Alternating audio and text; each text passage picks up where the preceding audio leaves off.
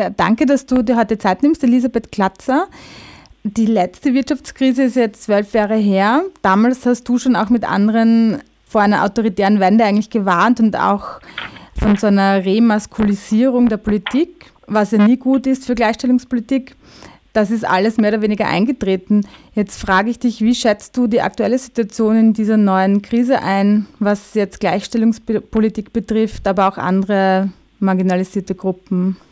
Es gibt äh, verschiedene Ebenen, die da jetzt gleichzeitig passieren. Das eine ist, was wir jetzt schon sehen in der Öffentlichkeit. Es scheint so, als wäre eine Krisensituation Männersache. Wenn wir nur an die Inszenierungen der Auftritte der Regierung äh, denken, aber auch äh, derjenigen, die zu Wort kommen, dann sind das tatsächlich Experten, äh, nämlich vorwiegend Männer, obwohl wir auch wissen, dass es ganz viele Frauen gibt, scheint so zu sein, dass die Krise mehr oder weniger bewusst dafür genutzt wird, der Gesellschaft zu zeigen, ja, es sind Männer, die das Sagen haben. Das ist das eine, also die Frage dessen, was spielt sich in der Öffentlichkeit ab. Das andere aber auch die Frage, was spielt sich jetzt im Alltag ab, in der Arbeitsorganisation, in Familien. Da scheint zu sein, dass es eine Kontinuität gibt im Sinne von, dass sofort dieser Wechsel passiert. Wir sind auf Kleinfamilien zurückgeworfen. Es ist ganz klar, für das Drinnen scheinen Frauen zuständig zu sein, die plötzlich in Rollenbilder wieder gedrängt werden, die wir schon lange äh, als überwunden gedacht haben, mit Corona zurück in die 1950er Jahre hat Barbara Todt im Falter das einmal überschrieben. Und ich glaube, äh, diese Gefahr gibt das andere ist die Frage, welche Politik wird gemacht. Das ist natürlich Geschichte, die auch in Bewegung ist die Versuche zum Beispiel hier gerade für Frauenhäuser mehr Geld zu bekommen, mehr Ressourcen sind ja zwiespältig, äh, nicht unbedingt geglückt, was die Forderungen der Feministinnen gibt, die da in dem Bereich schon lange arbeiten, wiewohl die Regierung das als Medienkampagne übernommen hat. Es gibt sehr viele Ebenen, die da gleichzeitig sind und was das dann langfristig heißt, ist eine Frage, wie sich dieser Raum und auch die Auseinandersetzungen, die neuen Konflikte, die neuen Bruchlinien, wie das auch bearbeitet wird. Das mit den ähm, Frauenhäusern hast du jetzt angesprochen, weil da ja lange auch vor der Krise natürlich schon darum gerungen wurde, mehr Geld zu bekommen und das ist eigentlich nicht passiert. Und jetzt scheint es aber so, sobald sozusagen die Wirtschaft betroffen ist, dass plötzlich Gelder bereitgestellt werden, auch natürlich für Familien, haben sie jetzt gesagt, für ähm, die halt stärker betroffen sind. Das Geld wäre da oder man kann es bereitstellen, nur kommt es halt darauf an, wer es bekommt sozusagen. Wie siehst du das? Du sprichst einen ganz wichtigen Punkt an, nämlich die Frage, welche Zeiten und welche Interpretationen gibt es, beziehungsweise was wird uns dauernd erzählt. Und da ist die jetzige Krise ja eine, die vieles aufzeigt. Attac hat kürzlich einmal einen Twitter losgelassen, die verschiedenen Lügen, die jetzt Coronavirus offenbart. Und eine Lüge davon ist diejenige der Austeritätslüge. Es wäre kein Geld da. Das ist ja das, womit wir seit Jahren, fast Jahrzehnten ähm, immer wieder konfrontiert sind. Angeblich gibt es kein Budget, zu wenig Geld und daher werden gewisse Forderungen nicht bedient. Und gerade Gleichstellungsforderungen, wenn wir daran denken, dass seit Jahren das Frauenbudget auf lächerlichen 10 Millionen eingefroren ist und damit real immer weniger wert wird, äh, ist so ein Bereich oder dass seit Jahren eben gerade für die Bekämpfung von äh, sexualisierter Gewalt, äh, häuslicher Gewalt gegen Frauen Geld gefordert wird. Da heißt immer kein Geld da. Andererseits zeigt sich ganz deutlich, auch gerade jetzt, das Geld ist sehr wohl da, ist nur immer die Frage und die des äh, Konfliktes und Aushandlungsprozesses, wofür wird es verwendet.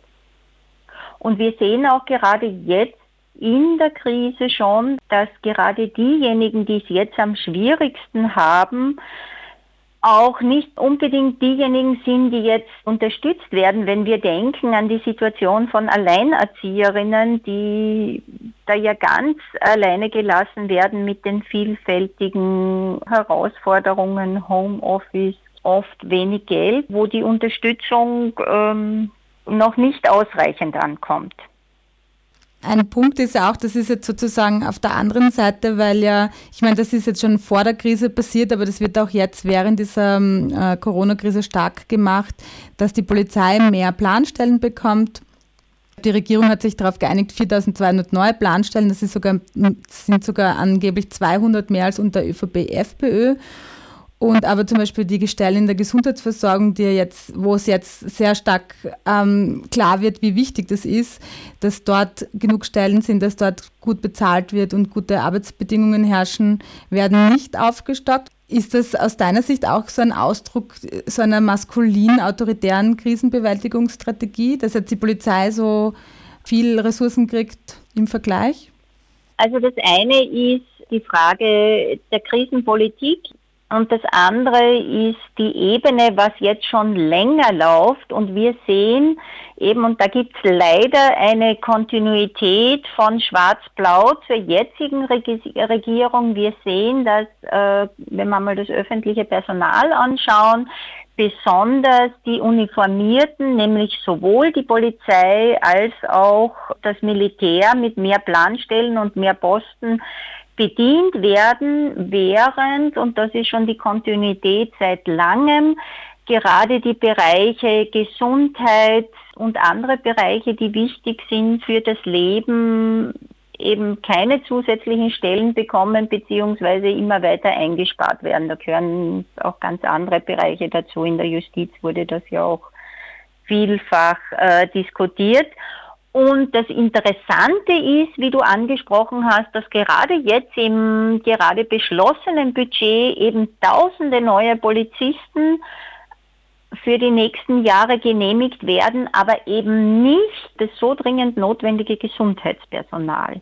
Und das ist ja ein Teil dieses Trends der ähm, Remaskulinisierung des nach wie vor vorhandenen Umbaus des Staates in Richtung äh, eben der uniformierten Überwachungsstaat, Kontrollstaat. Und eigentlich ist gerade das, was jetzt passiert, der Coronavirus, die Ausnahmesituation, stößt uns darauf, was eigentlich das Leben ausmacht und was unser Überleben ausmacht. Ich würde das nennen, wir leben ja seit Jahrzehnten oder Kapitalismus und unser neoliberales Wirtschaftssystem ist aufgebaut auf einer, würde ich sagen, Sorglosigkeitslüge, nämlich dass angenommen wird, dass von Autonomie, von Leistung, von rationalen Entscheidungen gesprochen wird, von autonomen Menschen und dabei wird völlig ausgeblendet, dass sowohl das Leben aller Menschen als auch des Wirtschaftssystems insgesamt von der Sorgearbeit, von der Versorgung abhängt, die laufend gemacht wird, geleistet wird, vor allem von Frauen, viel unbezahlte oder unterbezahlte Arbeit, die unser Leben ausmacht. Und ohne diese Arbeit könnte auch im Wirtschaftssystem kein Wert geschaffen werden. Und mit dieser Sorglosigkeitslüge, wie ich sie jetzt genannt habe, wird äh, durch dieses Ausblenden werden Frauen, die vorwiegend Frauen, die diese Arbeit leisten und vor allem aus vielen marginalisierten Gruppen, Migrantinnen etc., die werden da ausgeblendet und damit für, von der Politik auch nicht ins Blickfeld genommen. Und die Krise könnte, könnte, sage ich bewusst, so ein Moment sein, zu sagen, stopp, was läuft denn alles falsch in unserem Wirtschaftssystem, in unserem Gesellschaftssystem, welche blinden Flecken haben wir, wo ist jetzt die Möglichkeit, das gesamte Wirtschaftssystem umzubauen.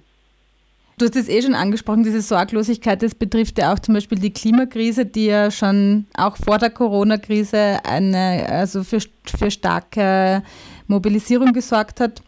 Einfach weil man sagt, okay, es kann so nicht weitergehen, dieser Raubbau an der Erde, an den Ressourcen und auch an den Menschen.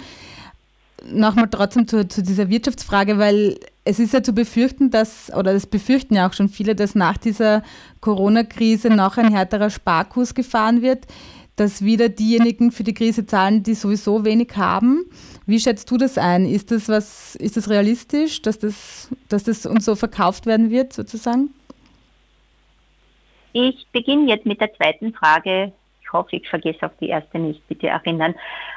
Es ist offen. Wir haben in der Finanzkrise gesehen, dass wiewohl die Krise 2007, 2008 die Ursache in einem völlig verfehlten, liberalisierten Finanzsystem hatte und in Spekulation sie sofort als eine Staatsschuldenkrise uminterpretiert wurde mit der entsprechenden Austeritätspolitik. Die, die Banken wurden gerettet mit ganz viel äh, öffentlichen Geldern und die Krise haben dann die Menschen ausgebadet mit extremer Austeritätspolitik, die ganz negativ auf viele Menschen ähm, gewirkt hat im Sinne von Arbeitslosigkeit, Armutsbetroffenheit etc. Und die bis heute Nachwirkungen hat, denn diese Austeritätspolitik wurde dazu genutzt, das öffentliche System, öffentliche Leistungen wie auch äh, Krankenhäuser, Gesundheit, Bildung auszuhungern und Privaten für Profite quasi zu eröffnen. Wir sehen das übrigens in vielen Ländern, aber nicht nur Spanien, Italien und anderen, diese massiven Versäumnisse in der Gesundheitspolitik, wo es einfach nicht mehr genug Spitalsbetten gibt und äh, viele Menschen nicht behandelt werden können und sterben. Wir sehen dass auch in Österreich seit den 80er Jahren wurde ein Viertel der Spitalsbetten abgebaut und gleichzeitig wächst der private Sektor. Also auch in Österreich sehen wir, in zwar vermindertem Maße, weil es viel Widerstand dagegen gab und gibt, aber auch diese Privatisierung, um quasi private Gewinne zu ermöglichen, wird das öffentliche System ausgehungert. Die Frage, was jetzt passieren wird, das ist genau der Kampf, den wir äh, zu führen haben. Und ich hoffe und denke, dass wir einiges gelernt haben aus dieser autoritären äh, Wende aus dem verschärften Neoliberalismus, der nach der Finanzkrise gekommen ist und es jetzt hoffentlich anders machen. Zu deinem Punkt der Frage der Ausbeutung Klimapolitik. Ich denke da manchmal an dieses Bibelzitat, wie geht das? Aber da wird geredet in der Bibel von macht euch die Erde untertan oder ähnliches. Und ähm, man, wir müssen realistisch sein, was der Kapitalismus macht, ist genau das. Aber nicht nur die Erde, nämlich wir sehen es an eben der Klimaerhitzung, an der ökologischen Krise. Hier wird die, unsere Welt ausgebeutet und kaputt gemacht. Es ist übrigens ähm, auch scheint der Zusammenhang klar zu sein, dass gerade das Auftreten von Seuchen und Epidemien und Viren damit zusammenhängt, dass immer weniger ökologische Freiräume auch vorhanden sind und hier damit Tiere und Ökosysteme unter Stress kommen und damit diese Übertragung von Viren und der Ausbruch von Seuchen auch viel wahrscheinlicher wird. Also sprich auch das Auftreten von Corona hat was mit dieser Ausbeutung der Umwelt zu tun. Aber es ist eben nicht nur, dass die Erde untertan gemacht wird, sondern auch Menschen als Arbeitende. Wir sehen auch eine enorme Krise im Sinne dessen, was gutes Leben bedeutet. Eine Krise des Lebens eigentlich durch diese Ausbeutung zunehmenden Stress in Arbeitsverhältnissen und vielfach auch dieses Untertanmachen eben der Frauen in den unterschiedlichen Rollen. durch die unbezahlte Arbeit, aber eben auch durch die Rollenbilder, die nach wie vor da sind, durch diese untergeordnete Rolle auch am Arbeitsmarkt, hohe Teilzeitarbeit, zuständig nach wie vor für Familie, Versorgung etc. Also dieses Untertanmachen ist nach wie vor auf vielen Ebenen präsent. Da gilt es dagegen anzukämpfen und Strategien zu finden. Ich glaube, das ist auch ein Moment, wo es nötig ist, aus feministischer Perspektive zu schauen, wo sind jetzt Öffnungen, um eben äh, Gegenbewegung zustande zu bringen. Das wäre jetzt eh auch schon gleich meine nächste Frage, aber bevor ich das noch frage, ähm, wollte ich nur noch darauf hinweisen, weil du das vorher so gut äh, beschrieben hast mit diesem Zusammenkürzen vom Gesundheitssystem, wo du dich auf Italien und Spanien bezogen hast und aber auch auf Österreich. Weil ich finde es ja ganz interessant, jetzt in der Krise wird ja jetzt von der Regierung aufgesagt, also der Frame ist sozusagen, bei uns ist die Krise noch nicht so schlimm, weil wir früh genug äh, die richtigen Maßnahmen getroffen haben. Und es wird aber nie davon geredet, dass zum Beispiel in Italien oder Spanien deshalb es auch so schlimm ist, weil das Gesundheitssystem viel, viel äh, schlechter ist sozusagen. Ich, ich finde es interessant, wie das dann so geframed wird, als, als wir haben jetzt richtig reagiert und ja. das eben nicht in Zusammenhang gebracht wird, ne? diese Kürzungspolitik im Gesundheitssystem halt einfach.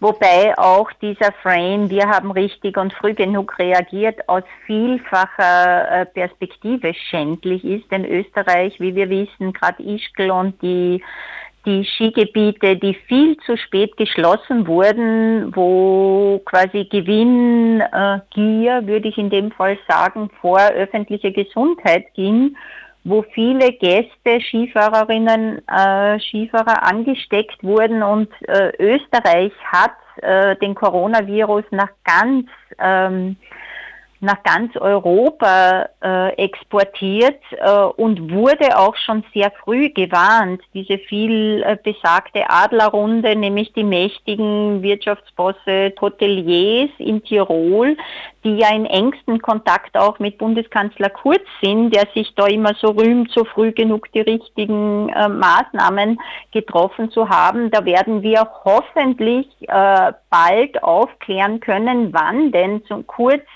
von seinen Spezies, würde ich fast sagen, die ihm ja viel Spendengeld zuschieben, informiert war und wie lange da eben der Skibetrieb auf Wunsch dieser Adlerrunde und Hoteliers und Liftbetreiber weiter aufrechterhalten wurde. Also diese Geschichten, die da erzählt werden, wir wären so toll, werden einer genauen Überprüfung nicht standhalten.